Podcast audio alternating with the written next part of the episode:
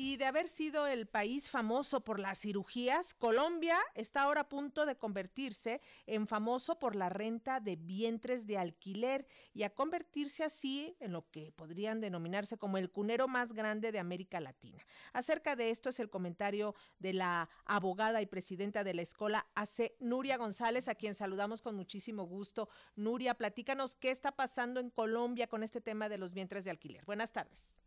Buenas tardes, encantada de estar aquí. Pues mira, pues lo que está pasando es lo que ya hemos comentado aquí alguna vez, que la guerra de Ucrania, aunque parezca que no influye, eh, influye muchísimo y está convirtiendo a América Latina en el objetivo de las grandes empresas que se dedican a la renta de vientres.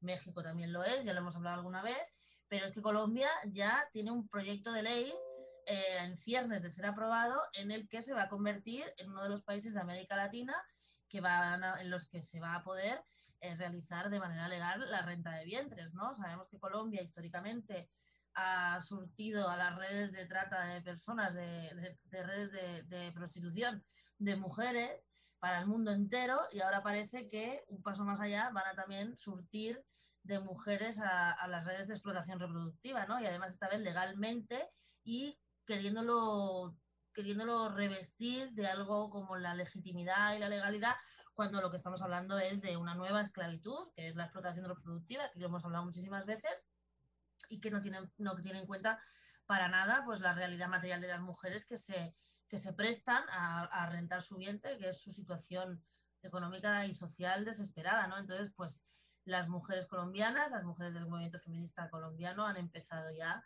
Hoy mismo han publicado un artículo buenísimo, lo recomiendo muchísimo en El Espectador, eh, poniendo negro sobre blanco eh, lo que opinan las mujeres de este nuevo proyecto del gobierno de Petro y de que se, que se encuadra también en una sentencia de la Corte Constitucional, ¿no? Muy parecido a lo que pasó también en México en algunas de las disposiciones que se buscan aprobar, eh, por ejemplo, se acepta la mercantilización del vientre, de la relación, a ver, platícanos. Bueno, en principio, como siempre, eh, lo único que sean, lo único que sea, parece que se va, se va acotando es que sea un tema de, nacionales, ¿no? Como si, bueno, pues, pues, explotemos a las mujeres de aquí, como si eso no estuviera mal, eh, pero que no vengan de fuera. Y tampoco está claro, ¿no? Y como siempre, hay por ahí un halo de falso altruismo que no es, obviamente no es.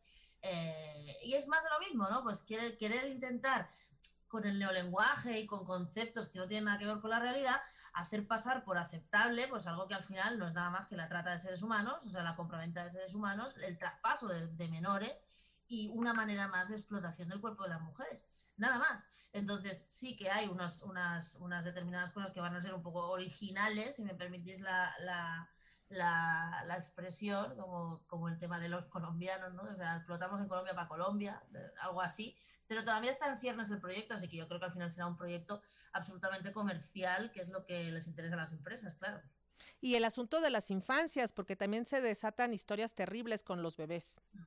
Sí, sí, por supuesto. O sea, los bebés son tratados como objetos de consumo desde el momento en que se firma un contrato, incluso antes del embarazo de las mujeres, y como son comprados y, adquiridos como objeto de consumo o entregados, regalados o lo que sea, eh, pues así son tratados siempre, ¿no? Y, vemos como los bebés que no son perfectos o que no cumplen las, las especificidades del contrato, los requerimientos del contrato, pues son abandonados y no pasa nada, ¿no? Esos bebés quedan en el limbo, con lo cual eh, los gobiernos que permiten esto también están faltando a su, a su obligación de proteger a esos menores. Cuando vamos a un, a un proceso de adopción, se mira absolutamente todo de aquellas personas que van a llevarse a un bebé que está bajo la tutela del Estado, ¿no? Se, se los ingresos, se mira que esa gente sea decente, que esa gente sea buena gente, para poder garantizar el derecho del menor a tener familia, que es el único que existe, ¿no?